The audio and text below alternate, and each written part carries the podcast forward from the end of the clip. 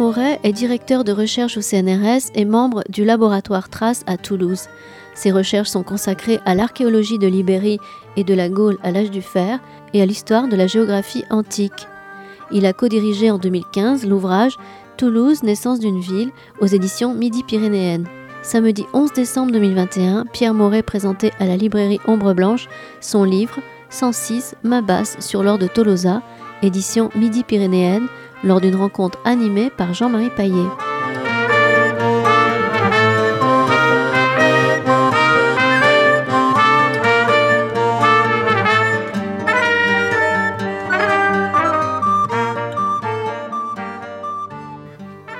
Je vous présente Pierre Moret et je me présente Jean-Marie Paillet. On n'a pas besoin de se présenter l'un à l'autre parce qu'on se connaît depuis très longtemps, ce qui expliquera un tutoiement euh, inévitable parce que si on fait semblant de se vous voyez, au milieu de l'échange, il sortira un tu. Donc voilà, on se connaît quand même depuis oui, un bon bout de temps, un quart de siècle, un bon quart de siècle. Oui, Voilà, ça nous met loin de l'Antiquité quand même, mais enfin tout de même. Voilà, alors écoutez, d'abord un, merci à la, maison qui nous accueille. Euh, je crois qu'on Blanche et notamment presque au point de départ. Hein. Je crois que l'idée est née entre l'éditeur euh, qui va nous rejoindre, je crois, dans quelques instants, hein, Bernard Séden, le directeur des éditions Midi-Pyrénéennes, et puis euh, la direction d'Ombre Blanche. Hein. C'était dans une discussion que brusquement, mais cette année-là, euh, est-ce que ce serait pas mal de faire quelque chose sur Toulouse? Et puis maintenant, c'est pas simplement sur Toulouse, c'est le directeur de la collection est ici, Didier Foucault. Il le sait parce qu'il y contribue puissamment. On s'est élargi.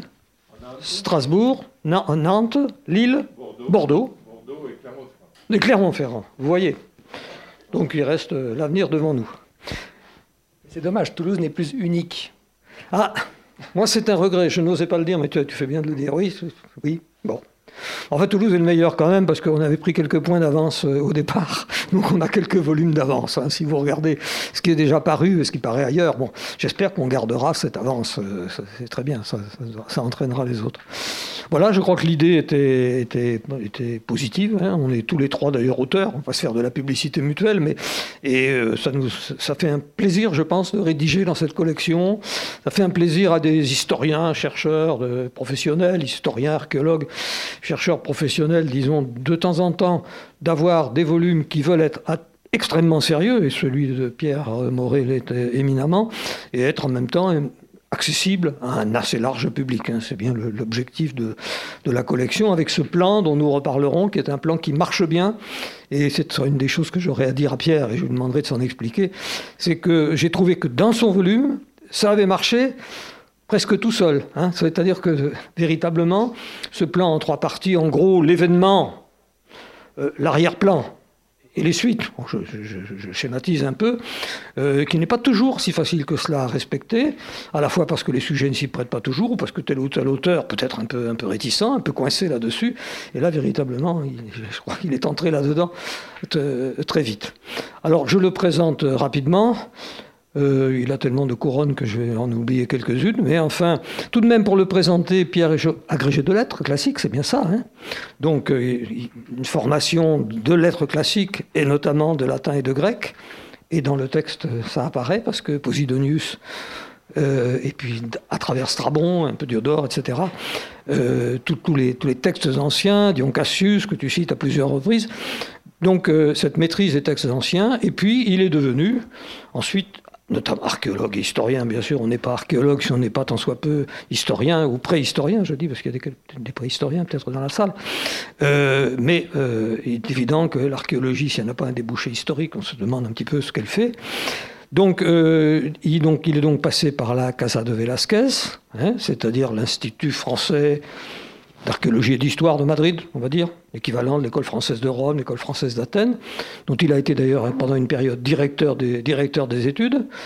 Ce qui fait que c'est d'abord un spécialiste, il est d'abord, c'est une des questions que je pose dès maintenant, tu auras à y répondre, comment expliquer ce passage d'un centre d'intérêt très vaste sur l'Espagne, notamment sur les populations d'Espagne. Il est le grand maître de la connaissance des, peuples anciens d'Espagne avant la conquête romaine, puis après, mais enfin d'abord avant la conquête romaine.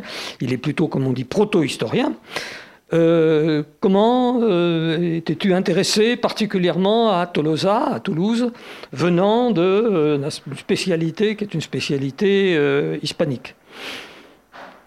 Il est actuellement directeur de recherche au CNRS. Il a été euh, directeur du laboratoire d'archéologie euh, Trace. Je l'étais avant lui. Ça n'a pas été un passage de témoin direct. Il y a un, directeur intérimaire, ce n'est pas plus qu'intérimaire, qui est dans la salle. Euh, donc il est archéologue plus que confirmé. Je vais vous confier un secret. Euh, il est aussi spécialiste de quelque chose d'inattendu. Si vous avez des interrogations là-dessus, vous pourrez le faire, mais pas dans la réunion après. Il est un spécialiste aussi du monde des insectes. Voilà. Il y a même, je crois, un insecte d'Amérique latine qui porte son nom parce que c'est lui qui l'a découvert. Les archéologues, non, ça leur arrive pas. Donc soyez plutôt spécialiste des insectes, on retiendra davantage votre nom. Alors,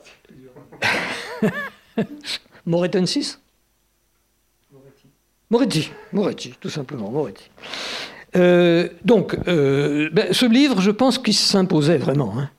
Euh, je crois que c'est peut-être un peu moi qui t'ai dit, ah, ce serait quand même bien si tu nous... Parce que je savais qu'il avait beaucoup travaillé là-dessus, je savais que c'était des questions que notre corporation, historiens, archéologues, se posaient depuis longtemps. Que faut-il penser de cette histoire de l'or de Toulouse, de l'année 106 Et comme le précise Pierre, il est très rare pour l'Antiquité, en dehors des successions véritablement des, grands généraux romains, j'allais dire, ou d'Alexandre le Grand, etc., qu'on ait des dates, une date aussi précise, 106, et puis après tu le montres, 104, euh, 102, hein, la suite des événements pendant 5 ans.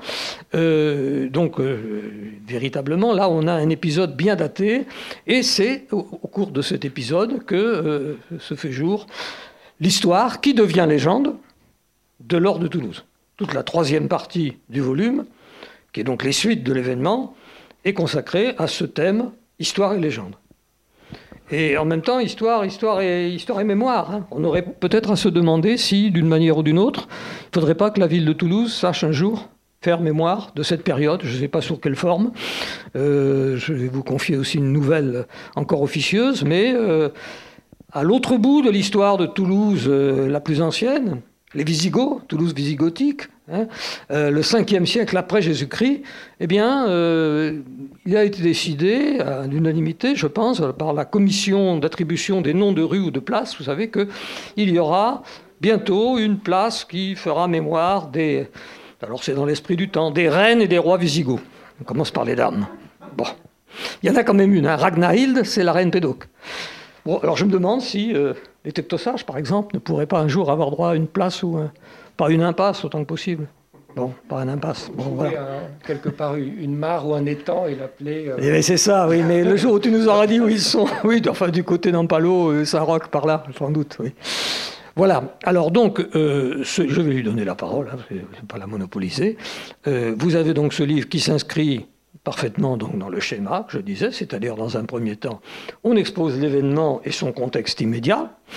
Dans un deuxième temps, euh, retour pour expliquer avec notamment le, recours, mais le recours court tout au long du texte.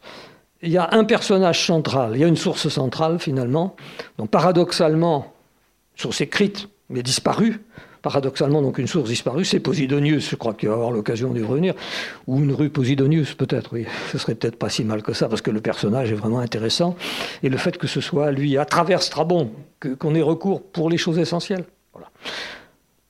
Un dernier mot pour son éloge, mais euh, pour vous dire que quand l'idée était venue que ce serait bien qu'il nous donne cette synthèse, et dans cette collection, sur euh, euh, l'événement de 106, c'est qu'avant de nous apporter cela, avec beaucoup de lumière, beaucoup aussi d'incertitudes qui sont cernées tout au long du petit ouvrage, parce qu'il en reste beaucoup, euh, Pierre Moret nous avait appris que le nom de Tolosa, contrairement à ce qui avait pu être dit au long des siècles et encore tout récemment, n'était ni un nom latin, ni un nom grec bien sûr, mais c'est par, par des auteurs grecs qu'on donnait d'abord, entre parenthèses, les auteurs grecs l'écrivent Tolosa, avec un omicron suivi d'un oméga, ce qui vous explique la prononciation Tolosa, la fermeture du second O, et c'est ça qui a donné finalement Toulouse et Toulouse. Hein. C'est la prononciation grecque peut-être qui nous livre la clé de la prononciation ibéro-aquitaine. Je ne sais pas. Parce qu'en latin, ça ne se voit pas. En latin, on ne le voit pas. Il y a deux O. Il y a deux O identiques en latin. Pas, euh, la tonalité. Ah en grec, euh, oui, on a la clé. C'est la clé de la prononciation et la clé du fait que même quand on écrivait T-O-L-O-S-A en latin, on devait continuer logiquement à prononcer Tolosa. Voilà. Donc ça, c'est une première chose. Il nous a montré que Tolosa n'était ni un nom latin, ni un nom grec, ni un nom celtique, avant de passer à l'occitan et au français, mais que c'était un nom ibéro-aquitain, enfin un nom qui avait quelque chose à voir avec des noms de villes d'Espagne proto-historique. Il, alors, il, y fait, il y fait allusion, mais il ne dit pas que c'est lui qui l'a trouvé, bien sûr, mais c'est lui. Et la deuxième chose qu'il a trouvé, pas tout seul, mais avec son compère Alexis Gorgue, c'est que les fameux puits funéraires du Toulousain, c'est vraiment alors une histoire mythique, mais je me rappelle encore avoir enseigné ça aux étudiants il y a, il y a 30 ans. Hein. Euh, les puits funéraires de Toulousain sont des puits à eau, pas des puits funéraires. Bon, il y avait un bout de temps qu'on s'en doutait un peu, quoi, mais vous avez démontré ça. Donc vous voyez, c'est deux, deux, apports essentiels à la connaissance de Toulouse proto-historique. Et le troisième apport, ben, c'est ce, livre que je vais te demander de, présenter maintenant. Eh ben, merci beaucoup Jean-Marie. Euh, moi je voudrais dire pour commencer que effectivement si Jean-Marie n'avait pas insisté euh, un peu lourdement avec Didier Foucault et Bernard Séden, c'est vrai quand on est chercheur on est un peu dans sa bulle et euh, certains le font très bien, Jean-Marie le fait très bien, euh, avoir une préoccupation de la, de la divulgation au sens noble du terme. Bon, moi je l'ai peut-être moins, ou certainement beaucoup moins, et là, effectivement, aiguillonné, asticoté, euh, j'ai fait cet exercice qui m'a énormément plu.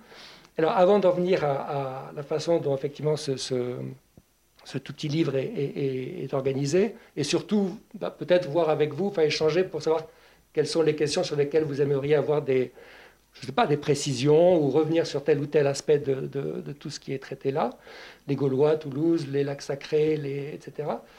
Euh, effectivement, Jean-Marie a, dit que j'avais mon domaine de recherche euh, initial et encore aujourd'hui, le principal, c'est l'Espagne, c'est l'Espagne à l'âge du fer.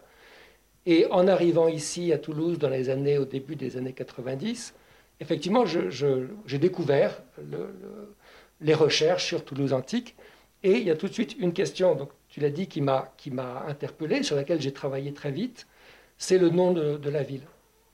Euh, parce que j'avais vu, en faisant un petit peu de recherche en, toponymie euh, en Espagne, que le nom Tolosa, eh ben, on le trouvait un peu partout en Espagne. Euh, il y a une ville qui s'appelle Tolosa au Pays Basque, il y a une fameuse bataille de du Moyen Âge, de la reconquête espagnole, qui s'appelle Navas de Tolosa. Euh, il y en a d'autres, il y en a une demi-douzaine.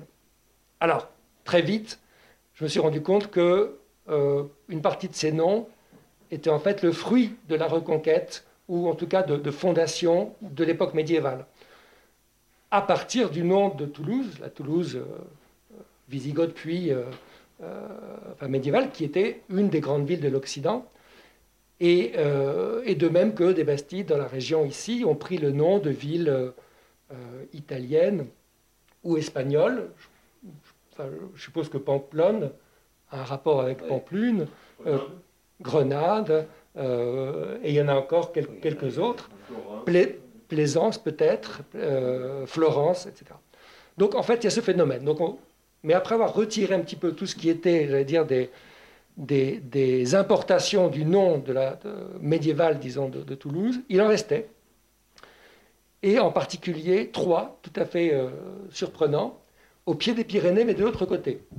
Euh, des inscriptions et des, des, inscriptions antiques euh, ont révélé dans ces années-là, dans les années 90, l'existence d'une petite ville euh, dans la province de Huesca, dans le Haut-Aragon, qui s'appelle l'Abi Tolosa. Donc l'Abi étant un préfixe dont on ne comprend pas le sens, et puis Tolosa.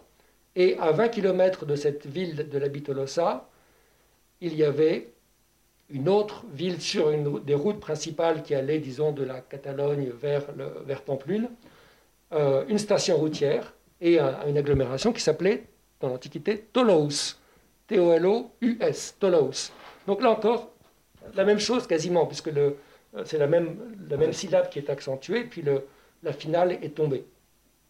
Et enfin, dans les documents euh, du Xe siècle, donc bien antérieurs à toutes ces fondations type Bastide, disons, on a euh, dans l'intérieur de la Catalogne euh, un lieu dit qui est Tolosa.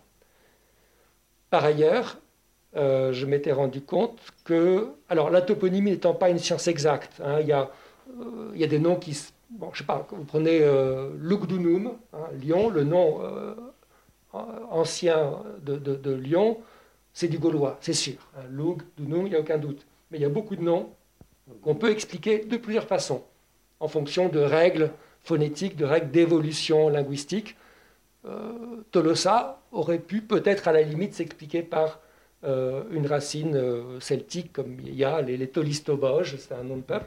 Mais disons qu'il y avait une, conjonction hein, de, tous ces parallèles côté, côté hispanique étaient tellement, tellement frappants, et surtout tous antiques, et pas des, noms actuels qu'on cherche à, rattacher à une racine ancienne, que euh, effectivement s'est imposé l'idée que ce nom était d'origine alors ibérique, un transfert venant du sud des Pyrénées ou bien d'une espèce de substrat d'un ensemble euh, de populations et de cultures qui couvrait à la fois le Piémont nord et sud des Pyrénées.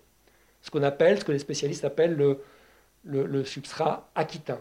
Euh, qui n'est pas forcément un, terme forcément exact, mais bon, ça fait partie de ces questions qui sont encore très ouvertes de la linguistique antique. Et euh, peu, d'années avant, étaient apparues euh, sur le site de Vieille-Toulouse, dont on reparlera peut-être, des inscriptions sur des amphores en ibère, en écriture ibérique.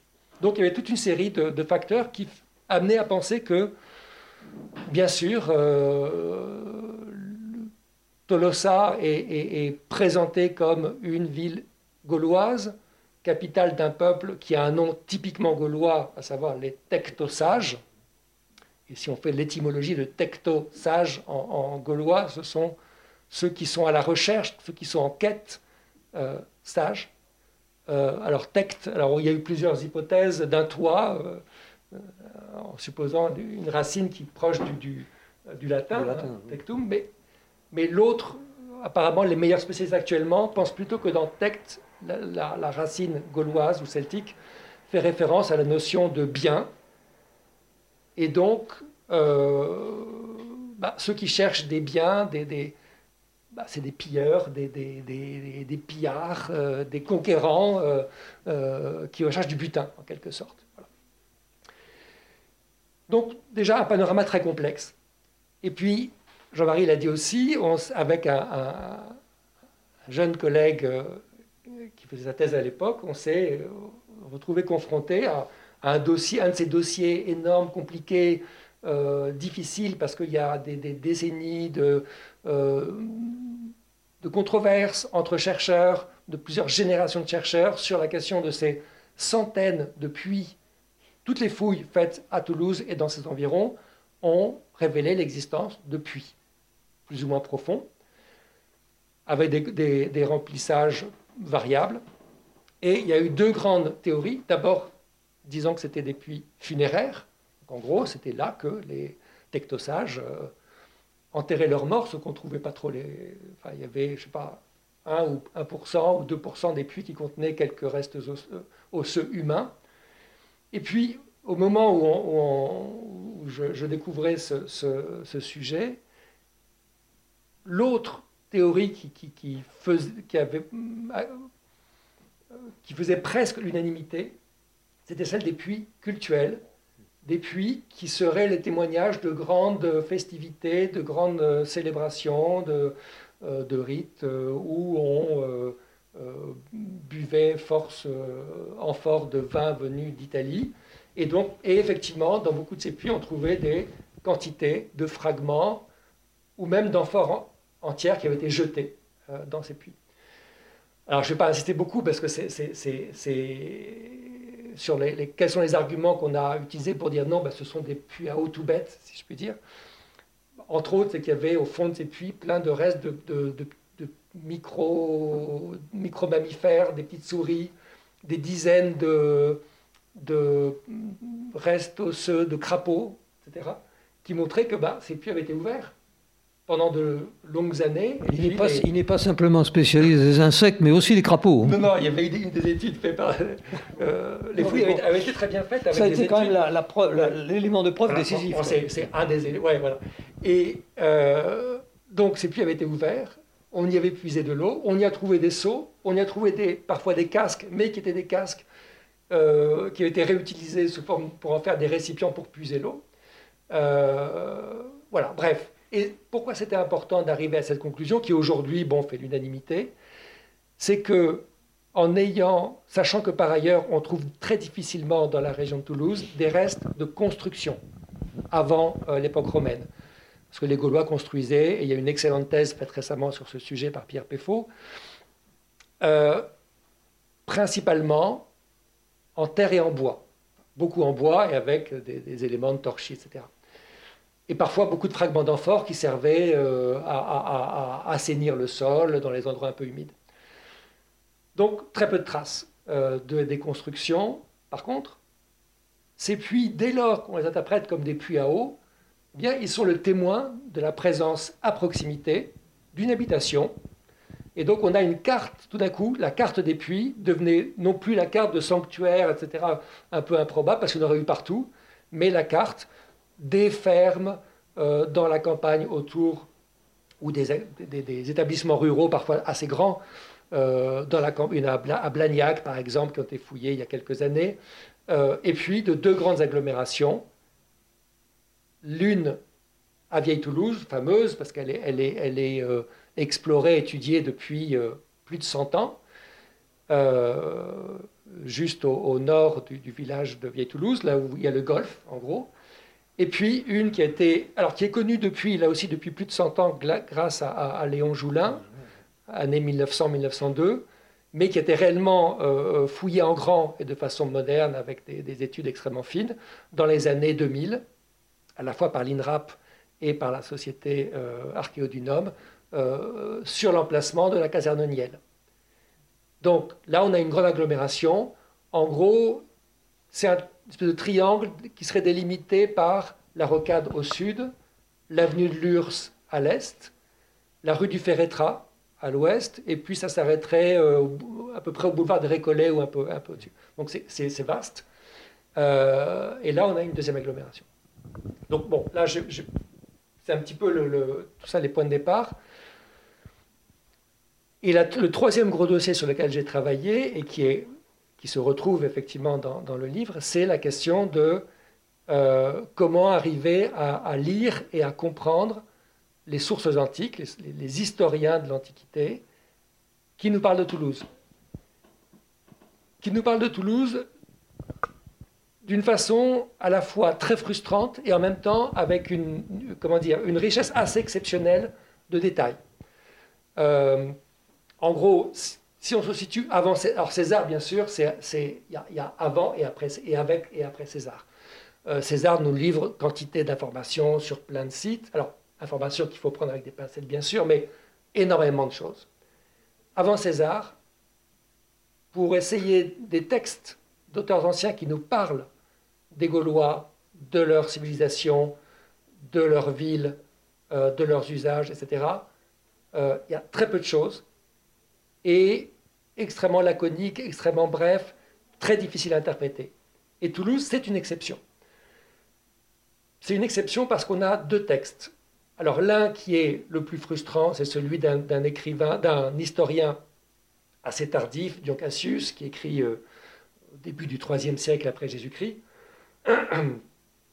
et qui nous parle, euh, nous donne quelques éléments pour comprendre cet événement historique, ce qui se passe en 106 avant Jésus-Christ, avec, disons, en toile de fond, euh, l'invasion des Cimbres et des Teutons, donc des peuplades venues en gros euh, du, du, du, Jutland, donc du côté du Danemark, en gros, et qui, alors, c'est un phénomène qui, a pris très longtemps, qui a pris des années et des années, qui, euh, par effet, j'allais dire, de, euh, par effet de ricochet et de mouvements de peuples divers, ont, mis en mouvement une partie de l'Europe celtique et ont déclenché une série de guerres et à la fin, une confrontation avec Rome qui a failli se terminer en défaveur de Rome. Rome a connu des échecs retentissants avant que Marius, en 102 et 101 avant Jésus-Christ, ne reprenne davantage et n'écrase les Cimbres. Donc un événement d'une grande importance. Ce qui se passe à Toulouse en 106 est au cœur d'une grande conflagration, la plus grande conflagration euh, qui menace Rome euh, dans cette époque, entre, disons, le, deuxième et le, début du, premier siècle avant Jésus-Christ. Donc cet auteur, malheureusement tardif, Dion Cassius, et dont on n'a que un résumé, un fragment qui est un résumé probablement de tout un paragraphe où il développait euh, cet épisode, nous dit que, euh, euh, donc en, 106, lui ne nomme pas le général romain qui, alors que les Gaulois de Tolosa, qui jusqu'alors étaient des alliés fidèles de Rome, depuis la conquête de la Narbonnaise, les Gaulois de Toulouse n'avaient pas, été inclus dans la province au moment de sa création. Alors, je ne rentre pas en détail quand est-ce qu'elle est réellement créée, enfin au moment où, disons, les Romains prennent le contrôle du littoral de la Provence et du Languedoc, et où ils fondent Narbonne, Toulouse, les Tectosages sont un allié. Un allié qui a passé. Euh, euh, il y a un traité qui a certainement été signé avec les Tectosages, passé, parce que la est totalement anachronique, euh, et au moment de l'arrivée des Cimbres, et d'autres peuples, dont les, Teutons, les Tigurins, ce sont les Tigurins qui arrivent dans le sud-ouest de la Gaule, et qui, deux ans avant, écrasent une armée romaine du côté d'Agen, eh ben, les Tectosages, les Tolosades, sentant le vent tourner, alors là, ils n'ont pas bien senti le tourner, ils ont vu trop court, ils ont vu la victoire euh, des, Tigurins contre les Romains à Agen, ils n'ont pas vu quelles étaient, les vraies réserves de, l'État romain. Et donc, alors, ils ont rallié, ils ont fait défection, ils ont rallié les Cimbres. Et là, dans ces cas-là, Rome est toujours inflexible, punition immédiate. Euh, ils envoient euh, des légions commandées par Caepio, un consul, le consul de l'année. Donc c'était voilà, c'était pas un légat, c'était pas, c'était vraiment le, un des deux consuls de l'année qui est envoyé et il s'empare facilement de la ville. Pourquoi? Parce que dans la ville, il y avait deux partis. L'un qui avait choisi les Cimbres, mais un autre qui était plutôt favorable à Rome. On peut imaginer, alors on sait que par, les fouilles qu'il y avait des négociants italiens qui résidaient à Toulouse au IIe siècle avant Jésus-Christ. On le sait, on a même des inscriptions. Il y avait même des négociants marseillais qui eux étaient des alliés extrêmement fidèles de Rome. On a des inscriptions en grec à, Toulouse-Saint-Roch euh, du deuxième siècle avant Jésus-Christ. Et on avait des Ibères aussi, euh, qui étaient associés à tout ce grand commerce. Et donc on peut supposer que, j'allais dire, cette euh, plutocratie de, Toulouse a dû probablement aider, disons, à ouvrir les portes en quelque sorte. Il me semble, Dion Cassius dit qu'ils ont ouvert les portes. Les amis de Rome ont ouvert les portes aux promène, hein, c'est ça. Alors que la petite garnison qui avait été placée par les Romains à Toulouse était, avait été mise, euh, comment, comment, dire ça, arrêtée, mise aux arrêts, euh, mise euh, faite prisonnière, on ne sait pas combien, combien ils étaient, etc. donc on n'a pas de détails. Et ce qui se passe à ce moment-là, c'est qu'il y a, comme dans toute situation de ce type d'antiquité, un pillage. Et donc, alors là, on passe à un autre, parce que Diocletian ne nous parle pas de ce pillage et des richesses de Toulouse. Et donc là, on passe à un autre auteur, qui lui est un témoin absolument fascinant, qui est, donc Jean-Marie l'a évoqué, le philo, philosophe, physicien, géomètre, astronome, ethnographe, historien. Enfin, il était une espèce de grand intellectuel de l'époque, euh, un peu universel, le grand savant de l'époque. Posidonios. Alors, vous trouverez, selon les, ouvrages qui en parlent, Poseidonios, Posidonios, Posidonius. Bon, ce sont, peu importe, y a, toutes les façons sont, j'allais dire, autorisées de, rendre son, nom. donc un grec, mais au service de, Rome, mais qui avait une, une vision. Alors, ce qui est très intéressant avec Posidonios, c'est que c'est vraiment le grand témoin de ce qui se passe en, 106 et dans les suivantes. Pourquoi? Parce que il est presque contemporain. Il se trouve que dans les années, là on ne sait pas exactement en quelle année, mais dans les années entre 100 et 90, donc au, au plus dix ans après, c'est rien. Il est amené à faire un voyage diplomatique et scientifique à Cadix. Il y a des appels diplomatiques, et puis aussi, il veut absolument voir comment le soleil se couche à Cadix. Est-ce qu'il est plus gros quand il se couche qu'ailleurs en Méditerranée? Des questions scientifiques de l'époque. C'est aussi une des questions que tu te poses, puisque tu fouilles régulièrement dans le sud de l'Espagne, à Bello, à côté de Cadix. Oui. Il y a très beau coucher de soleil, oui. et, donc, on sait qu'il a consacré un traité à ces questions-là, euh, et aussi s'intéresser aux marées.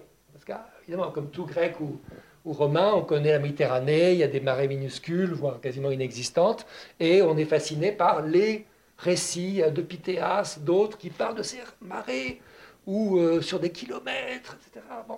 Et donc il, est allé aussi observer le phénomène des marées. Et sur, le chemin, il s'arrête en Gaule. Alors, il y a eu plein de spéculations. Certains ont dit qu'il serait venu jusqu'à Toulouse. Non, c'est totalement improbable. Euh, enfin, bon, c'est mon opinion, mais je pense que c'est assez largement partagé. Je pense qu'il n'avait ni le temps, ni les moyens, ni l'intérêt suffisant pour faire un tel détour. Euh, en tout cas, ce qui est certain, c'est qu'il s'est arrêté à Marseille, puisqu'il nous parle de son séjour à Marseille.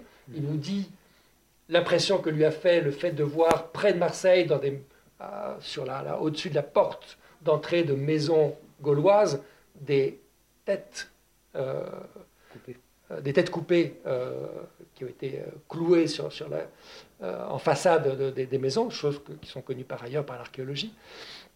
Il est probable, on n'a pas le, témoignage, mais c'est probable qu'il s'est aussi arrêté à Narbonne, c'était une escale presque obligatoire hein, dans cette navigation. Et donc on pense que c'est à Narbonne qu'il a recueilli auprès de témoins fiables des informations sur ce qui s'était passé au moment de l'invasion des Cimbres dans la région et en particulier à Toulouse. Et en plus, euh, c'était pour lui particulièrement important de recueillir, donc il y a vraiment un travail d'historien du temps présent, hein, d'historien immédiat. Pourquoi? Parce que dans les mêmes années, ou juste avant, avaient eu lieu à Rome deux procès assez retentissants dans lesquels était mis en cause ce fameux général Caepio, qui, après avoir euh, pris Toulouse, ça on ne lui reprochait pas du tout, S'être emparé d'un butin, a priori, il n'y avait aucune raison de le lui reprocher, même en cas de butin venant d'un sanctuaire, parce que c'est un contexte de guerre, il y avait, et, les Romains le faisaient bien ailleurs, en Orient ou même en Grèce. Mais deux choses lui étaient reprochées. Alors je passe les détails, c'est assez complexe. Un, l'année suivante, il subit une terrible défaite avec des dizaines de milliers euh, de légionnaires romains tués euh, près d'Orange. Et là, parenthèse, euh, il y a des fouilles actuellement depuis deux ans. Le, alors le champ de bataille n'a pas encore été trouvé, mais le, site d'un des camps romains a été identifié. et donc on, on commence à, pouvoir être en mesure de, connaître archéologiquement cette, grande défaite, une des plus grandes défaites romaines. Euh, de, l'histoire de Rome. Euh, et donc, euh, Caepio a visiblement, enfin lui et son et l'autre consul n'ont pas réussi à s'entendre, et donc on fait des grosses erreurs tactiques et on leur reprochait ce, désastre. Et puis, autre reproche, c'est pas d'avoir pillé le sanctuaire, mais le fruit de ce pillage revenait en grande partie à l'État romain. Donc, D'autres auteurs nous parlent d'un convoi qui acheminait ces, ces quantités d'or et d'argent vers, vers, Marseille pour l'embarquer ensuite euh, sur des bateaux pour Rome. Eh bien, il y aurait eu une attaque en cours de route. Et certains ont prétendu, alors personne ne saura jamais, euh, aucun historien ne pourra jamais éclaircir ce point. Est-ce que que c'était vrai, est-ce que c'est pas vrai? Bon, voilà. En tout cas, il y a une attaque fomenté ou pas par Caepio lui-même ou par certains de ses officiers, on n'en sait rien, euh, et une partie de l'or, et, euh, donc ces, bandits s'emparent d'une partie de l'or. Euh, tout est très contradictoire et complexe, puisqu'on sait par ailleurs que, le, butin de Toulouse a servi à des fondations coloniales euh, par ailleurs. Enfin, voilà. En tout cas, il y avait un procès. Et euh, dans les joutes oratoires des avocats, etc., très certainement était ressortie l'idée que le trésor pillé par Caepio lui avait porté malheur. Pourquoi? Parce que c'était un trésor en quelque sorte maudit. Maudit parce qu'il venait de Delphes, ou des Gaulois. Euh, alors je ne vais pas faire le, calcul, euh, enfin plus d'un siècle avant, ou un siècle et demi. Hein. Un siècle et demi avant, en 279, euh, aurait pillé le sanctuaire de Delphes et toutes les richesses qui s'y trouvaient, en particulier d'or, et les aurait ramenés chez eux en Gaule, et entre autres les tectosages qui avaient participé, et cela c'est vrai, puisqu'on connaît des tectosages qui ensuite se sont installés en, dans l'actuelle Turquie. Donc la partie des tectosages qui, n'auraient pas continué leur, raid vers la Turquie actuelle, ceux qui, je mets beaucoup de conditionnels, ceux qui seraient revenus chez eux à Toulouse auraient déposé ce trésor venu de Delphes euh, dans leur sanctuaire constitué par des marécages et des enclos sacrés. Alors, Posidonius n'y croyait pas, et il recueille à Narbonne ou quelque part sur la côte des témoignages allant dans, ce sens-là. Et il a un argumentaire très, je veux dire, scientifique pour dire ça n'a aucun sens cette histoire de, de, trésor revenant de Delphes. Euh, donc je ne vais pas rentrer dans le détail de, de l'argumentaire, euh, mais ce qui est très intéressant, c'est qu'il s'appuie sur ce qu'il apprend sur Toulouse pour dire ça n'a pas de sens parce qu'ils étaient tout à fait capables, eux, d'accumuler des richesses aussi importantes à cause de leur conception religieuse, différente de celle des Grecs et des Romains. Il explique que pour les tectosages, le trésor était absolument inviolable, intouchable. Et ça, c'est très différent de ce que pratiquaient euh, les, les, Grecs ou les Romains, où le trésor de la cité, qui était, alors, pouvait d'une certaine façon, enfin, qui était sous la protection des dieux, on pouvait en quelque sorte, en cas d'extrémité, l'utiliser pour euh, mettre sur pied des légions, pour, voilà. Euh, il n'y avait pas ce côté absolument sacré au sens de on n'y touche absolument pas. Et donc l'accumulation était un phénomène au cours des, siècles euh, tout à fait euh, possible. Et Posidonius a d'autres arguments pour appuyer cette, idée.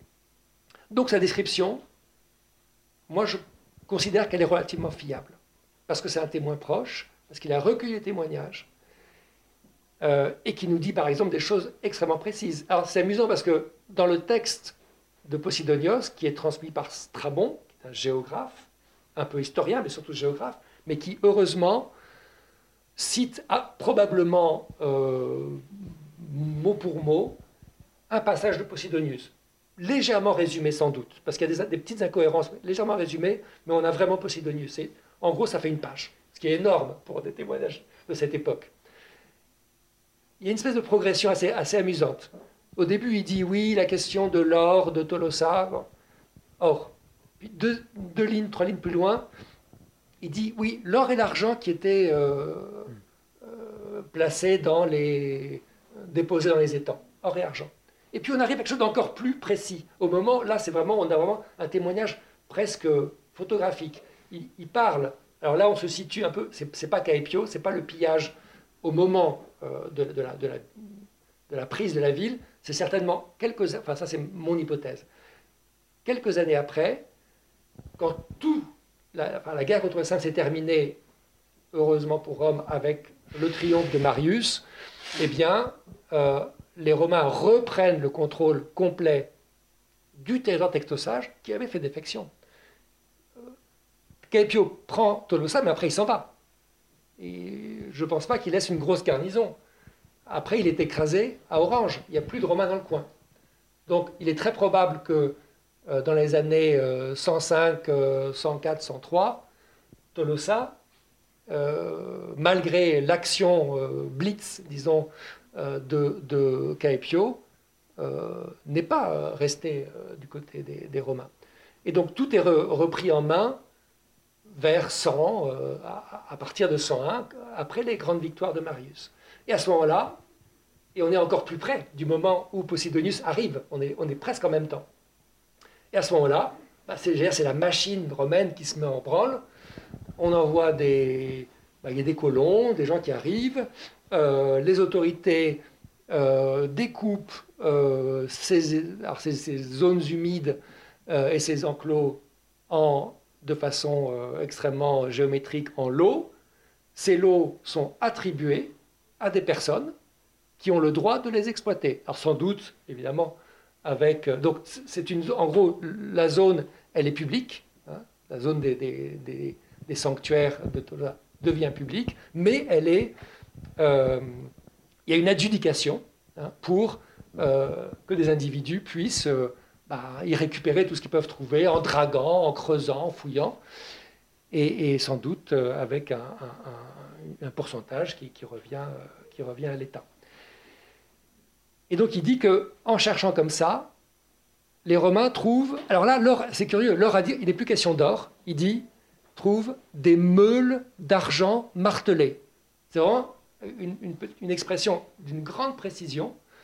Donc des meules, c'est une métaphore, c'est-à-dire qu'il faut penser à des, lingots qui ont la forme d'une meule, donc des choses qui sont rondes, probablement bombées, euh, ou, un peu, ou en, cylindre très bas, euh, en tout qui, évoque plus ou moins euh, une meule.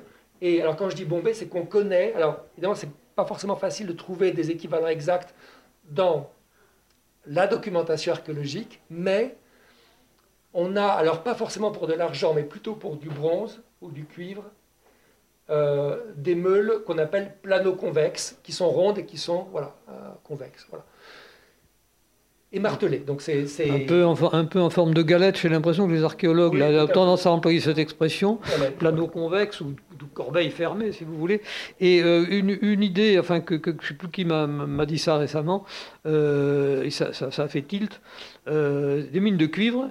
Or, on s'aperçoit depuis quelque temps de plus en plus qu'il y a deux sources pour, le, pour l'argent toujours le plomb argentifère, évidemment, le mélange d'argent et de plomb, mais aussi le, cuivre gris, comme on dit, le cuivre gris, qui est un cuivre argentifère. Ce qui fait que je me demande si, si ce ne serait pas ça qui serait à l'origine de cette... Parce que c'est bizarre autrement. Hein. C'est un bavardage qu'on avait souvent avec les uns avec les autres. Pourquoi parler de meule quoi? Alors peut-être... Ce que dit Jean-Rémy Paillet est très, est très important. Ce sont des, découvertes très récentes, mmh. hein, des, projets qui sont en cours, ça date de quelques années. Euh, c'est important parce que une des objections qu'on a faites à, à, ce texte de, de c'est de dire, mais il y a un problème. Ce texte nous dit que le territoire des Tolosates était riche en or, mais on n'en trouve pas. Alors, première euh, réponse, j'allais dire, c'est que, attention, ce n'est pas forcément de l'or. Quand on arrive dans le détail, c'est plutôt de l'argent. Mais là aussi, jusqu'à il y a quelques années, c'était pas évident de dire, voilà, euh, le territoire des Tectosages, autour de Toulouse, enfin jusqu'aux Pyrénées, euh, était riche en, argent. Il y a beaucoup d'argent chez les Rutènes, mais c'est un autre peuple. Il n'y a pas de raison de penser que mmh. euh, le territoire des, des, Gaulois tectosages de Toulouse incluait le pays Rutène. Il n'y a pas de raison. Voilà, maintenant, depuis euh, un projet de recherche qui, est en place depuis cinq ans à peu près, mm. euh, on a effectivement dans les, dans les Pyrénées, dans, du côté du massif euh, d'Arise, et aussi dans les Corbières, qui font aussi partie, on le suppose, du territoire des Tectosages, des gisements miniers polymétalliques avec du, du cuivre euh, argentifère, Et dans des, dans des quantités, et dont on sait et c'est ça la grande découverte récente, grâce à des datations avec le, carbone 14, que on a des mines dans, dans ces secteurs-là qui ont été exploitées dès le IIIe siècle avant Jésus-Christ. C'est les travaux d'Emmanuel Meunier qui sont vraiment importants. Donc voilà, il y avait des ressources. Alors il faut penser à ça, des ressources sur le territoire, et puis bien sûr, des butins. Alors pas de Delphes. Alors oui, en plus on sait que, et Posidonius l'a oublié, ce qui est très curieux, euh, les Gaulois n'ont jamais pillé le sanctuaire de Delphes. Ils ont été battus par euh, les Étoliens avant d'y arriver. Mais je me rends compte que je parle beaucoup. Mais vous sentez peut-être, vous sentez peut-être ici, c'est pour ça que je suis intervenu là-dessus, le va-et-vient constant, Pierre le signale dans un ou deux sous-titres, entre les textes et l'archéologie. Et ce que tu signales à, plusieurs reprises, c'est que, euh, bien sûr, quand on a les textes, c'est très bien de faire dialoguer, hein, c'est ça, faire dialoguer les textes et l'archéologie, mais que dans bien des cas, euh, alors on le dit, je rappelle l'avoir dit cent fois à des étudiants, etc. Pour, les, pour les périodes où on a des textes ou des inscriptions, etc., il faut en tenir compte très largement.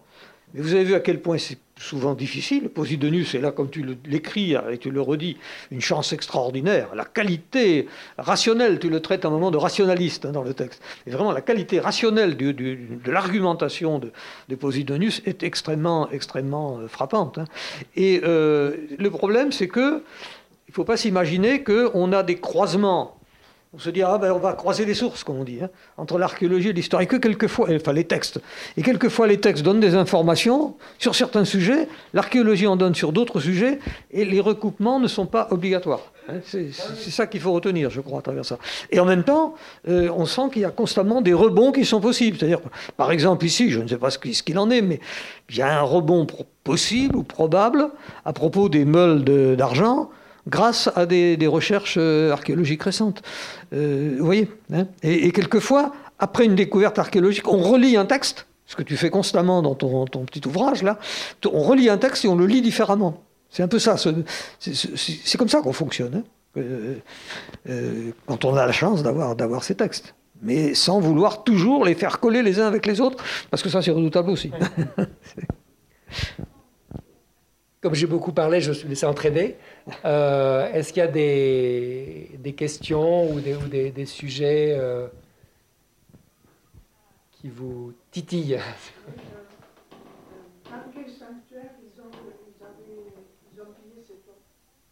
Ah, voilà.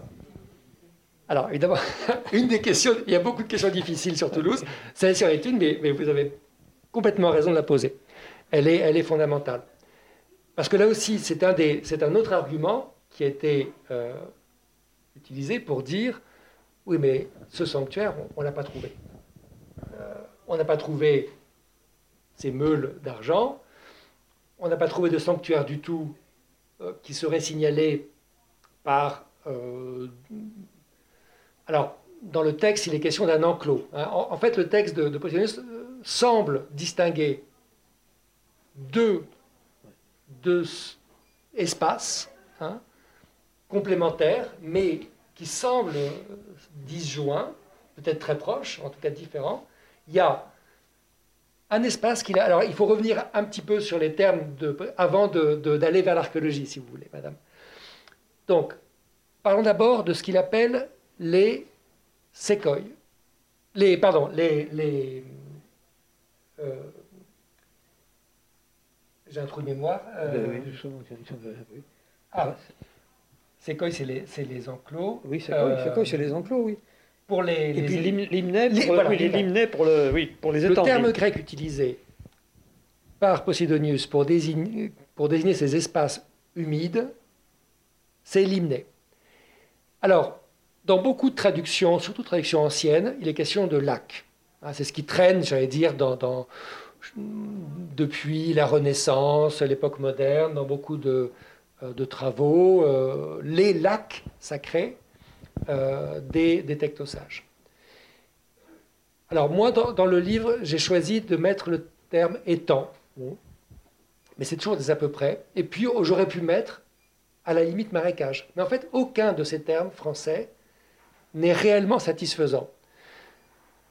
Il y a longtemps, j'ai fait une recherche, euh, il y a des outils informatiques qui permettent de, trouver tous les usages, parce que l'ensemble de la littérature grecque, en l'occurrence, c'est un ensemble fini, qui se complète de temps en temps avec des papyrus, mais voilà, on peut euh, alors je ne me souviens plus, parce que ça fait, longtemps que j'ai fait ça, est-ce qu'il y avait une centaine euh, d'occurrences du mot limné euh, dans tous les textes grecs connus, etc. Donc je vais un peu regarder ça, mais ce n'était pas énorme. Bon. Et en fait, et en plus, il y a un travail, heureusement, un, très grand savant italien a fait un article spécifique sur la question du sens de l'hymne. voilà.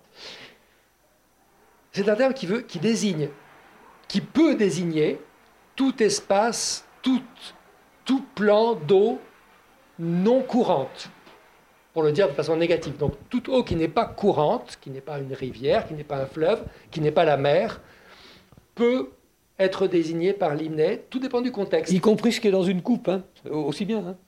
je crois. Non ou pas, hmm, Non, quand même pas, trop. Alors, parce que je vais y revenir. Non, non, ah je veux dire pourquoi. Ça peut être un étang littoral, l'hymne, ça peut être euh, une simple mare, ça peut être un marécage. Alors je aussi, et, on a dans les fragments de Posidonius d'autres exemples de l'hymne, parfois pour des marécages, où il parle des, vapeurs qui sortent des marécages. Donc l'erreur qu'ont commis, commise certains lecteurs du texte, c'est de dire, voilà, ah, ça veut dire lac, donc il faut un lac. Ça veut dire étang, donc il faut un étang. Ça veut dire marécage, il faut un... Non il faut admettre que c'est un terme flou, et ensuite il faut regarder, disons, dans le contexte au sens large de la région toulousaine, et voir qu'est-ce qu'on a comme zones humides, euh, naturelles. Euh, voilà. Et le deuxième terme utilisé, sécos, désigne simplement des enclos.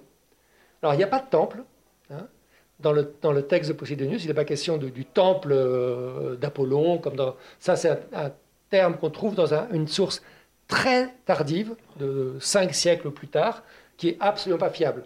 Le problème aussi, c'est que certains interprètes de, certaines personnes qui ont travaillé sur, ces, sur les sources concernant Toulouse ont mis sur le même plan des textes qui n'ont, enfin c'est comme si on mettait sur le même plan, je ne sais pas. Euh, euh, un pamphlet actuel sur, euh, qui met Jeanne d'Arc en avant, et puis les, minutes du procès de Jeanne d'Arc. Hein. voilà, enfin, je vous ai un exemple un peu, un peu qui me vient comme ça. Bon, Posidonius, c'est, comme j'ai dit, un témoin, puis on a des sources dont il ne faut pas trop tenir compte parce que, sauf si elles le complètent, etc. Mais voilà, la notion de temple d'Apollon ne, ne, doit pas être retenue. Enclos, c'est un terme intéressant parce que c'est parfaitement en phase avec ce qu'on sait par l'archéologie des pratiques gauloises. Hein, euh, comment les Gaulois euh, organisaient ou construisaient euh, leurs sanctuaires, leurs espaces sacrés. C'était très souvent des enclos. L'élément important, c'était la fermeture dans un enclos avec un fossé qui délimitait l'espace sacré.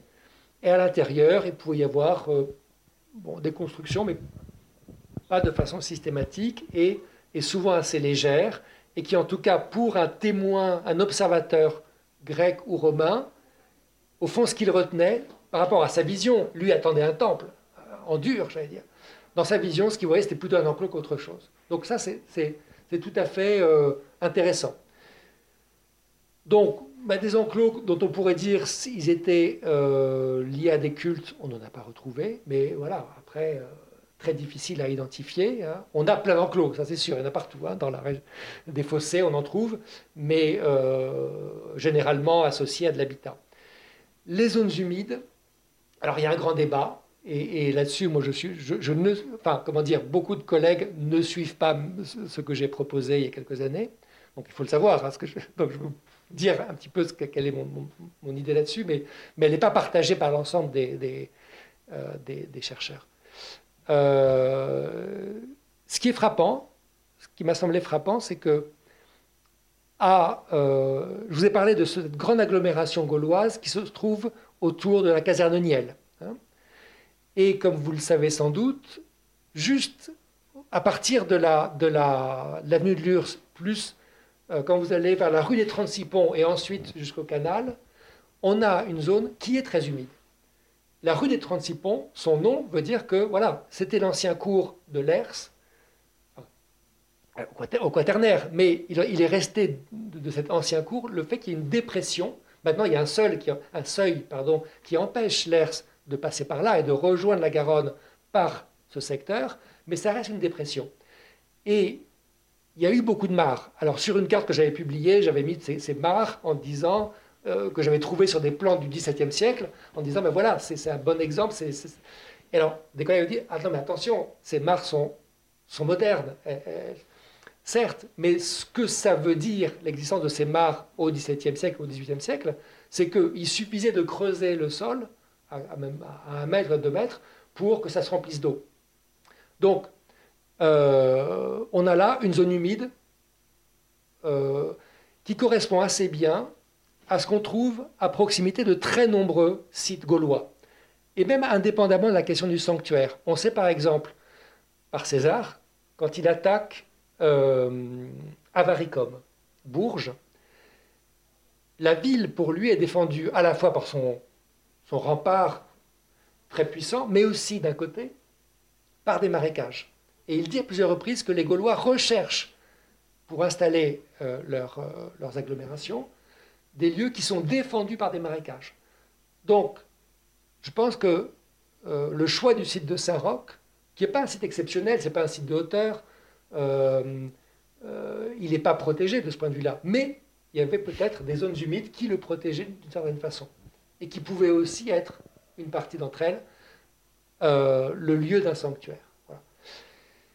Sachant par ailleurs qu'évidemment le choix du site de, Saint-Roch, Casardeniel, le choix de ce site, évidemment, il, a à voir avec le commerce, le grand commerce. Hein. C'est là qu'arrive la route qui vient de la côte, qui vient de Narbonne, c'est la route euh, qui était déjà une route gauloise certainement, et qui est devenue ensuite la voie romaine, et puis où on embarquait les marchandises euh, sur des chalands, sur des radeaux qui descendaient la, Garonne.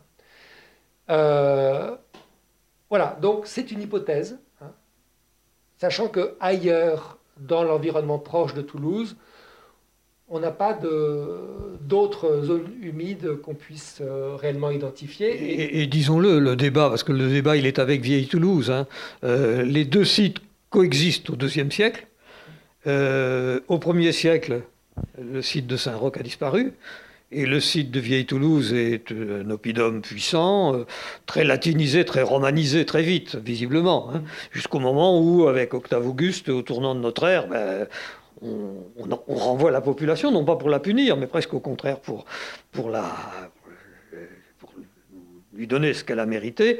On, crée la ville de Toulouse euh, à l'emplacement actuel du centre de, l'emplacement du centre de, la ville actuelle. Euh, et dans, le débat, ce que Pierre dit à plusieurs reprises, c'est euh, ces zones marécageuses, on les voit vraiment pas à Vieille Toulouse. Quoi. Alors c'est un peu ça aussi la discussion. C'est pour ça que la discussion est quelquefois difficile. Parce que, parce que mais un des arguments forts, je trouve, c'est celui-là. Mais pour être vraiment honnête, il faut savoir que de nombreux collègues, et c'est mhm. une, position qui est euh, tout à fait, enfin, totalement légitime, disent voilà, tant que dans ce secteur on n'aura pas trouvé des éléments qui prouvent que c'était utilisé hein, avec des restes archéologiques, euh, voilà, euh, on ne peut pas conclure là-dessus. On pourrait aller jusqu'à dire, pour défendre une thèse intermédiaire, j'y ai pensé en te relisant, hein, parce que vous savez, on, lit, on relit. C'était, un, je dois le dire, hein, un vrai bonheur. Hein. Je l'avais lu puisque j'avais été, avec Didier Foucault, un des relecteurs. on, est, on une équipe de relecteurs, etc. Et ça m'avait beaucoup plu à l'époque. Je l'avais euh, peut-être euh, à ce, moment-là, je l'avais relu après quand c'est paru en volume, puis je viens de le relire ces jours-ci euh, pour voir un petit peu où on en est. Et ça m'a plu encore plus. je veux dire, vraiment le, livre se lit avec un, un agrément très très fort. Mais le, débat, le débat autour de ça est quand même un débat difficile, mais que l'argument des étangs, alors l'argument des étangs est fort. On pourrait à la rigueur peut-être dire puisque, comme tu l'expliques très bien, les agglomérations gauloises étaient quelquefois euh, pas d'un seul tenant. Pouvait y avoir plusieurs, éléments, probablement, dans, ce qu'on avait appelé, on va dire, le chef-lieu tectosage, était à plusieurs éléments, puisque de toute façon, au IIe siècle, il y a bien à la fois euh, Vieille Toulouse et le secteur de Saint-Roch. On pourrait à la rigueur penser que la capitale politique aurait pu être vu sa, position à, à Vieille-Toulouse, capitale politique, et qu'à ce moment-là, un des aspects, avec peut-être l'enclos, qui aurait pu être à Vieille-Toulouse, on ne l'a pas trouvé hein, pour l'instant, mais qu'à ce moment-là, les, ben, les étangs, ils étaient en bas, en contrebas. Ça pourrait à la rigueur se défendre comme idée. Hein. C'est pour dire que là, il reste une, marge d'incertitude. Mais en même temps, l'élément étang est fondamental. Et la comparaison que tu fais avec euh, Snetisham, c'est ça, hein, Snetisham dans le, dans le Norfolk, est vraiment extrêmement frappante. Hein. oui, parce qu'on a, un exemple au moins d'une zone dans le sud de l'Angleterre, totalement marécageuse, sur quelques hectares, et où euh, des fouilles ont, fait ressortir euh, bah, des monnaies, des objets, des dépôts, des petits lingots, etc. Et, mais ça, c'est un point important, ce que tu as souligné à l'instant et je suis entièrement d'accord. C'est-à-dire que il y a, un peu plus d'une dizaine d'années, j'ai publié un article où j'ai, peut-être parce que je voulais voilà, euh, euh, présenter mes hypothèses, je suis allé peut-être un petit peu loin en disant voilà, le, la ville, au moment, en 106, quand arrive Caipio, la ville, c'est Saint-Roch. Et, euh, et Vieille-Toulouse, c'est quelque chose difficile à expliquer. Et, en tout cas, c'est une agglomération où il n'y a pas le pouvoir. Aujourd'hui, effectivement, je ne décrirai pas la même chose. Et je pense qu'il faut être. J'étais un peu pris. Euh, j'ai fait une erreur anachronique, d'anachronisme. Euh, je pense qu'on plaque, on, est, on sait qu'il ne faut pas le faire, mais on, finit toujours par le faire. On plaque sur la Gaule, dont la culture politique, etc., était très différente de celle des, des États-cités euh, de la Méditerranée, que ce soit en Grèce ou en Italie on plaque sur la Gaule des choses qui ne lui correspondent pas. Entre autres, cette notion mm. de la ville, qui est la capitale, qui est le pouvoir à la fois politique, économique, etc. Euh, en Gaule, c'est beaucoup plus complexe. On a des phénomènes alors, qui sont de mieux en mieux étudiés. Par exemple, on sait que euh, les établissements ruraux avaient une grande importance, étaient très nombreux, très très nombreux dans la plaine. Et on sait par, César, entre autres, que les, les nobles gaulois résidaient très souvent dans ces, établissements ruraux qui pouvaient ressembler à de grands villages, qui pouvaient être, vastes. Et donc, alors c'est un peu loin, c'est en, en, Bretagne, mais on a l'exemple le mieux fouillé, un, petit, peu, un petit peu avant, c'est un petit peu plus ancien, mais a été comparé à un château fort médiéval, par ses caractéristiques de fortification, de, puissance, de, de, de, richesse accumulée. Donc le pouvoir n'était pas forcément dans une ville au sens méditerranéen. Donc l'idée qu'il y ait deux agglomérations ne pose en soi aucun problème, à 4-5 km de distance. Comment se faisait le partage concret euh, des, comment dire, des fonctions que nous, spontanément, on associe à la ville c'est très compliqué, il faudra continuer à fouiller, aller, plus loin, mais, il y a un panorama beaucoup plus... Alors, c'est pas l'un ou l'autre, hein, c'est les deux dans, dans, une espèce de, combinaison euh, euh, assez complexe. Oui. Alors, deux mots. Je vais poser une question. Avant, je vais faire circuler un petit papier. Si vous souhaitez que l'on vous informe des autres euh, manifestations de ce type et publications de notre collection, vous pouvez bien sûr, euh, c'est facultatif, mettre votre euh, adresse mail et votre nom. On vous tiendra au courant de, de nos activités. Voilà. Et j'ai une question. Alors, il y a eu, ça a été évoqué au début, il y a eu toute une légende autour de l'ordre de Toulouse. Est-ce que tu peux nous, donner quelques, quelques jalons sur cette, sur cette légende qui a duré pendant des, siècles? Oui. Alors, avec plaisir, mais là, je, ressors mes notes parce que tellement c'est savoureux et passionnant.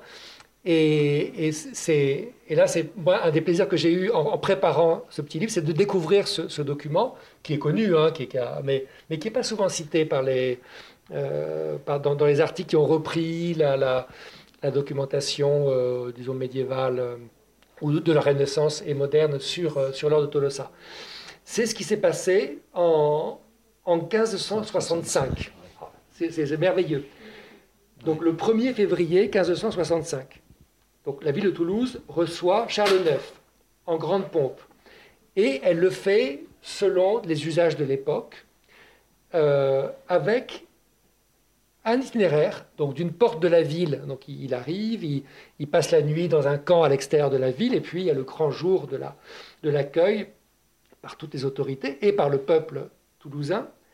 Et donc, l'itinéraire va être jalonné par des arcs de triomphe. Il y en a une demi-douzaine, avec chacun sa thématique. C'est très intéressant, mais bon, là, ça, les, historiens euh, de la période ont analysé hein, le, sens de ces, de, ces, euh, de ces arcs de triomphe. Mais l'un des premiers, qui avait été placé euh, juste en passant la porte Pouzonville, alors, au, débouché actuel de la rue Merly sur le boulevard d'Arcole.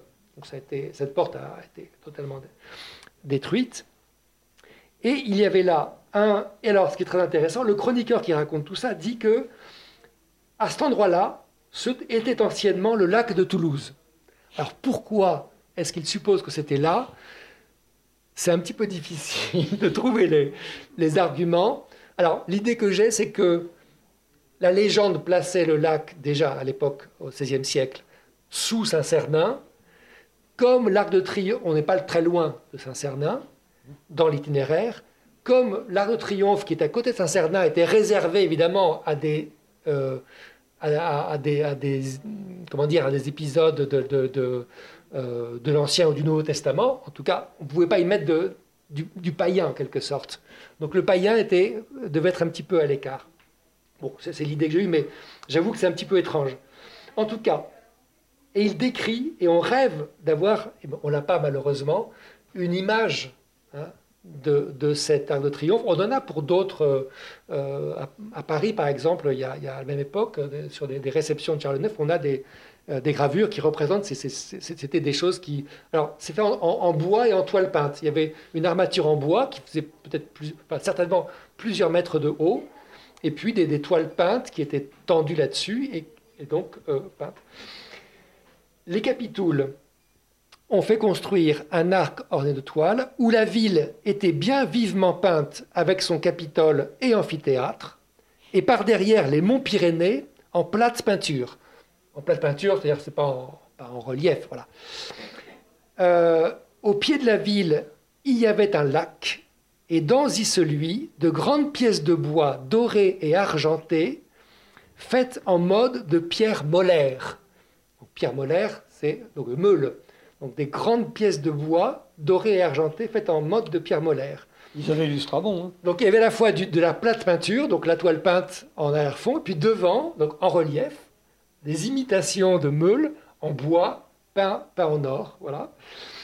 Et au, milieu de ce théâtre était écrit Ecce tolosanum in felix raptoribus aurum.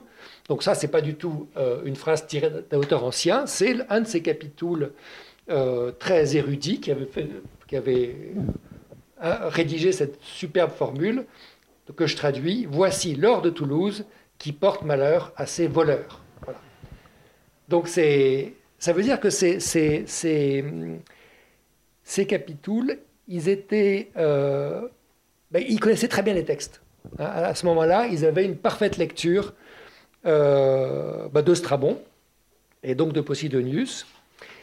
Et, mais bien sûr, ça n'empêchait pas euh, l'idée que, enfin la recherche, parce qu'en même temps, ils connaissaient Posidonius, mais ils connaissaient, ils n'avaient pas cette, comment dire, ce que j'ai dit tout à l'heure sur attention, ne confondons pas le bon grain et l'ivraie, les textes proches des événements, en plus écrits par des auteurs qui sont des, de vrais historiens, je mets des, guillemets à vrai, et puis des auteurs des, textes qu'on doit à des compilateurs, à des compléteur d'anecdotes, en plus qui ne s'intéresse pas à l'histoire en tant que telle, juste aux anecdotes. Hein. Euh, et donc, ces, érudits du, du, XVIe et après du XVIIe siècle mettent un petit peu tous les textes ensemble et cherchent à, y picorer ce qu'ils peuvent. Et donc, ils reprennent la notion de temple d'Apollon, qu'on trouve chez, euh, j'avoue que je ne sais plus quel auteur en particulier. Et donc, il y a l'idée que, alors, le même chroniqueur, hein, euh, qui est anonyme, parle à la fois de l'église de la Dorade, qui aurait été construite à l'emplacement du temple d'Apollon, et la basilique Saint-Cernin, sous laquelle existerait un grand lac. Alors l'affaire de ce grand lac, c'est incroyable, parce que ça traverse toute l'époque moderne jusqu'au 19e siècle. Et régulièrement, il y a des, ecclésiastiques, après des archéologues ou des érudits amateurs d'archéologie, des antiquaires au début du, du 19e, qui font des recherches. Alors j'ai noté euh, les premières recherches au début du 17e, Catel démontre l'absurdité de la légende du lac souterrain sous, sous Saint-Cernin en s'appuyant sur des arguments géologiques et en constatant que la porte censée donner accès au lac souterrain ne menait qu'à un simple puits. Ça ne suffit pas. Ensuite, en 1747, en 1808 et en 1837, donc à trois reprises, il y a des fouilles qui sont réalisées, euh, soit par euh, un abbé, soit par euh, Montaigu, etc. Et, la légende résiste, hein, résiste. Non, Montaigu fait partie de ceux qui continuent à croire à la légende, parce que lui, alors il a des visions. Hein. en 1777, il dit J'ai vu moi-même, à l'un des piliers qui soutiennent le clocher, à la droite du maître-autel, un trou par lequel on entend le bruit du torrent. Donc, bah, allez-y voir, je ne sais pas quel pilier c'est. Sans compter, que ton eau stagnante, ça ne peut pas être un torrent, il n'y a pas de doute. Ton eau, pas la tienne, celle de voilà, Posidonius. Mais, mais c'est vrai que c'est quelque chose qui, voilà, qui reste euh, et qui restait. Alors aujourd'hui, je ne sais pas, j'ai fait une petite recherche sur Internet, euh, Or, Toulouse, etc. Je n'ai pas trouvé grand-chose de vraiment récent. Mais bon, ça peut ressortir n'importe quand. Hein.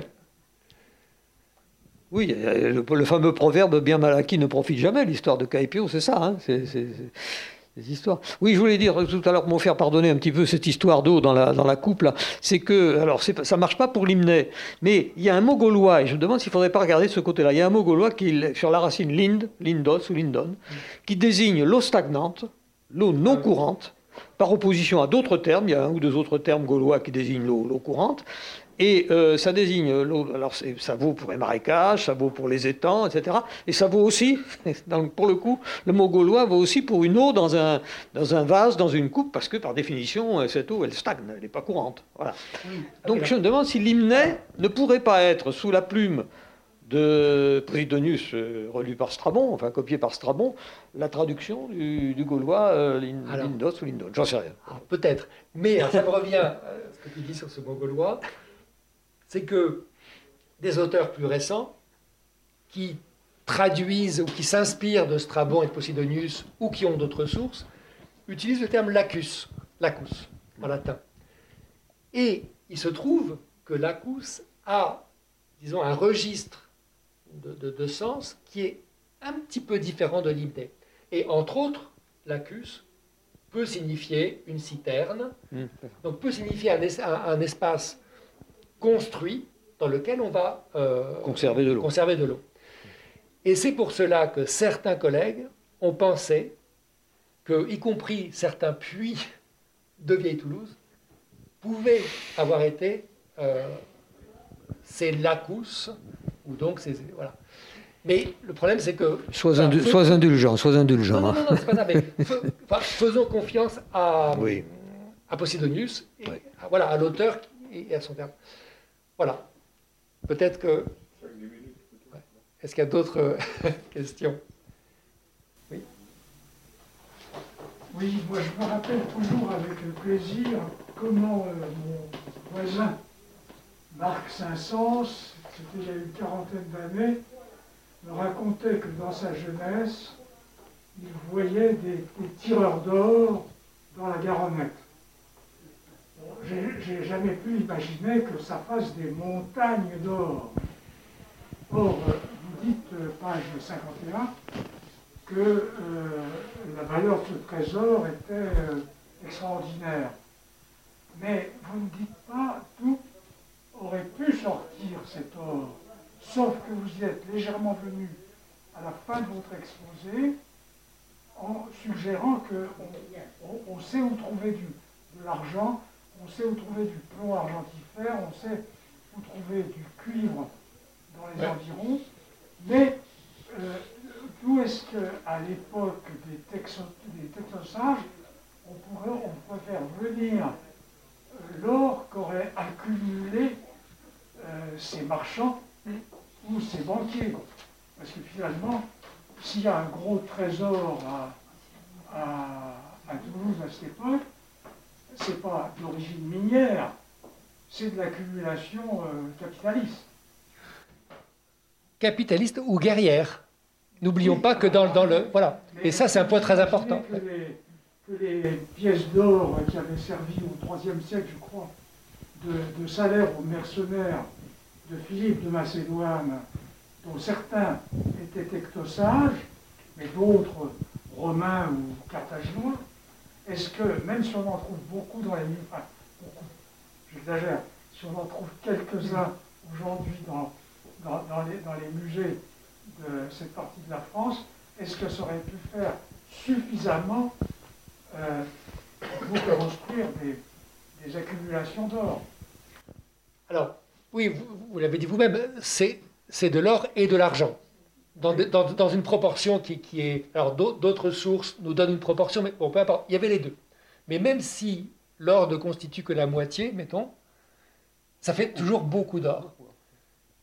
Cela dit, j'ai, noté un. Je ne vais pas rechercher exactement les, quantités, mais quand on voit sur le butin que euh, César lui-même, la part du général, qui n'est une des parts du butin, bien sûr une part très importante, mais il y avait la part pour l'État et la part pour les soldats, et il y avait la part du général. Donc César, sur, sa part personnelle, a prélevé, je crois que c'est, va vous retrouver, je crois 90 tonnes d'argent, 90 tonnes d'argent, uniquement pour acheter les terrains pour faire construire le forum, son forum à Rome. Ça veut dire qu'il avait beaucoup plus que cela, beaucoup, beaucoup plus. Et donc cette quantité, euh, c'est à peu près équivalent à ce qu'il pouvait y avoir à Toulouse. Bon, voilà, si Toulouse était une des grandes capitales, un des grands sanctuaires de la Gaule, avec d'autres, c'est c'est pas forcément inimaginable, si vous voulez. Après, il faut aussi bien euh, avoir en tête que le chiffre donné 15 000 talents, Ce sont des chiffres qui peuvent être aussi des approximations, j'allais dire, vers le haut. Donc il faut les prendre avec pas mal de pincettes. Mais, mais euh, disons que c'est sûr que les ressources en or, euh, euh, l'or alluvial, donc, donc Claude Domergue, il y, a quelques années, avait, avait, fait le point. Voilà, ça existe, c'est une réalité, mais ce n'est pas des volumes. oui, sur l'or alluvial, peut-être quand même. alors, Ozone, à la fin du IVe siècle, parle du Tarn il l'appelle Aorifère Tarnis, le Tarn porteur d'or. Euh, vous avez euh, un affluent de l'Aude, euh, de rive gauche, qui s'appelle l'argent double. Le problème, c'est que argent double, ça vient du gaulois, ça n'a pas, du tout de l'argent qui a été doublé parce qu'on a gagné je ne sais quoi. C'est Arganton du Bronne. Du Bronne veut dire le cours d'eau. Voilà, voilà pour le coup l'eau courante en gaulois. Et Arganton, c'est l'or. C'est pas l'argent c'est l'or. Donc le scénario de oro, euh, voilà. Et il y a tous les argans ou argins, etc. Il y en a pas mal dans les Pyrénées. Et il y a, on le sait, enfin il y a pas mal de, cours d'eau pyrénéens qui sont des cours d'eau dans lesquels il y a de l'or. Donc il ne faut pas écarter non plus cette, source, c'est le cas de le dire, et euh, peut-être une accumulation au fil des décennies, en plus de tout ce qui est butin, etc., etc. Je crois qu'on est amené à, rechercher tout ça. Euh, il y a de l'or, effectivement, il y a quand même l'or euh, euh, lors des, des, Arvernes et des, des Lémovis. Euh, je ne sais pas, il y a des contacts. il y a des contacts. Il y a des contacts aussi avec les, Pyrénées occidentales où là il y a des, il y a mines d'or. Bon, on, ne, on, ne, peut rien exclure. Hein. on ne peut rien exclure. Mais là aussi, on est, on est dans les chapitres, les sous-chapitres dans lesquels il y a une part d'incertitude. C'est clair, hein, c'est parfaitement dit dans le texte, hein, sur, sur, ce point comme sur d'autres. Merci à vous pour la question. Peut-être qu'on a. On n'a pas fait le tour, mais en tout cas, je vous remercie beaucoup pour vos questions. si vous souhaitez faire euh, dédicacer votre livre, vous avez une table à l'entrée. Il sera dédicacé en lettres d'or. Et Pierre, euh, se fera un plaisir, je crois, de.